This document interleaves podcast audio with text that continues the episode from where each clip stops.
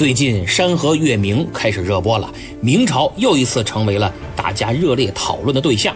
但是，随着这部剧的剧情展开，却让很多明史爱好者们忍不住开启了吐槽模式。徐达不满朱元璋赐婚这一段，可算是第一声春雷了。究竟是怎么回事呢？我们今天就来聊一聊这段为什么雷。历史上的徐达到底是何许人也？他真的有胆子像电视剧里演的那样，在没喝多的情况下和朱元璋这么说话吗？我们先来看看明史上记载的这么一件事儿，《明史徐达传》里说：“每岁春初，东牧召还，以为常。还折上将印，赐修木，宴见欢饮，有布衣兄弟称，而答欲公甚。帝常从容言：许兄功大，未有凝居，可赐以旧邸。旧邸者，太祖为吴王时所居也。”答故辞。一日，帝与达之邸，强饮之醉，而蒙之背，余卧正寝，达醒，惊躯下阶，伏伏乎死罪。帝参之，大悦，乃命有司寄旧邸前至甲邸，表其访曰：“大功。”大概意思就是，徐达每年春天率军出征，年底又应召还朝，常年如此。但他每次回来之后，总是立刻就把大将军印上交给朱元璋，朱元璋给他放假休息，设宴畅饮，还与徐达兄弟相称，就像之前平头老百姓那样。而徐达却对朱元璋非常恭敬，非常谨慎。朱元璋越和蔼越近乎，他就越恭敬越谨慎。有一次，朱元璋貌似很不经意地跟他说：“徐哥呀。”你功劳大的很，至今却还没有一个像样的安定住处。这样吧，我想把我以前当吴王时候的旧宅子送给你。徐达一听，那哪行啊？于是固辞，就是死活不要。咱插一句啊，要是换做您，您敢要吗？但凡有那么一丁点政治头脑的，绝对不敢要。好家伙，皇上原来住的地儿，你也敢住啊？疯了！后来有一天，朱元璋把徐达叫到他那昔日的吴王府去喝酒，酒席宴间就把徐达给灌醉了。看着他人事不醒，朱元璋连忙吩咐手下给徐达盖上被子，抬到正室，就是他当年做吴王时候睡觉的卧室，放在床上了。等徐达睡醒了，一看，我的个天！直接就从床上滚下来了，吓得他跪地，梆梆梆直磕头，大叫自己犯了死罪。这种情景，估计也只能用屁滚尿流来形容了。但总导演朱元璋很高兴啊，朱导躲在监视器后面看徐达这么害怕，真比看欢乐喜剧人都开心。于是下令，在他这所老宅子的前面。为徐达建造府邸，还立个牌坊，题上“大功”二字。这件事儿啊，和徐达生前所立的功劳比起来，真是鸡毛蒜皮。可为什么却偏偏出现在了正史之上呢？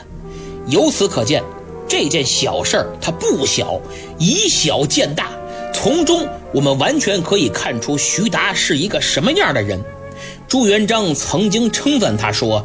令行禁止，不居功自傲，不贪图女色财宝，处理问题不偏不倚，没有过失。当是有此美德者，只意徐达。呃，我给画画重点啊，这里边的重点就是不居功自傲，有功不自傲，才配得上大功二字。可见徐达的谦虚谨慎。得到了时任领导和广大人民群众的一致好评。翻回头，我们再来看剧：朱元璋请客，徐达吃请，马皇后掌勺。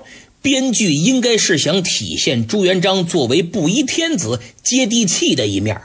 可问题是，您看看这仨人这衣服，他们已经不再是当初一起出生入死、打天下的亲密战友了，现在是君臣有别。再说了，圣上与臣子结亲，那是天大的恩赐，等于朱家江山让他徐达入股了。可您看看，给徐达安排那台词，老哥哥，你这叫办的什么事儿嘛？你家老四怎么了？我家大姑娘如花似玉，可你家老四除了调皮捣蛋的，还有什么名声？哎呀，你说，哎呀，不是我说的，你当年在村里的名声都比他好不少。我家大闺女要嫁给他，那真是一朵鲜花插在了什么名声嘛？啊，说什么呢？说到哪儿去了？什么我当初的名声还好些啊？说到哪儿去了？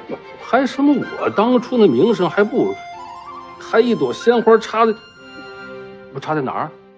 什么我家闺女如花似玉，你家儿子顽劣不堪，一朵鲜花插在牛粪上。哎呀，和皇子结亲呢，一朵鲜花插在牛粪上，这话能说吗？徐达能说吗？敢说吗？真不知道张丰毅老师说出这句台词的时候心里是什么感觉。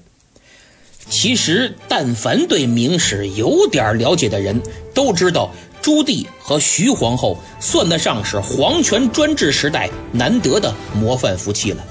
所以，我就更忍不住要吐槽剧中给朱棣还杜撰出个外国公主先婚后爱这样的老掉牙俗套感情线设置了。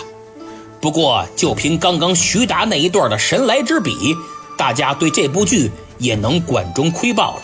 接下来再有多天马行空，也不新鲜了。只不过还顶个历史正剧的名头，着实是有点摆不正自己的位置了。所以我建议，还是把那句“本故事纯属虚构，如有雷同，纯属巧合”醒目的打在片头吧。这样。不管是创作团队还是观众朋友，也许都能舒服一些。这么算下来，也就这部剧的服饰还算比较考究吧。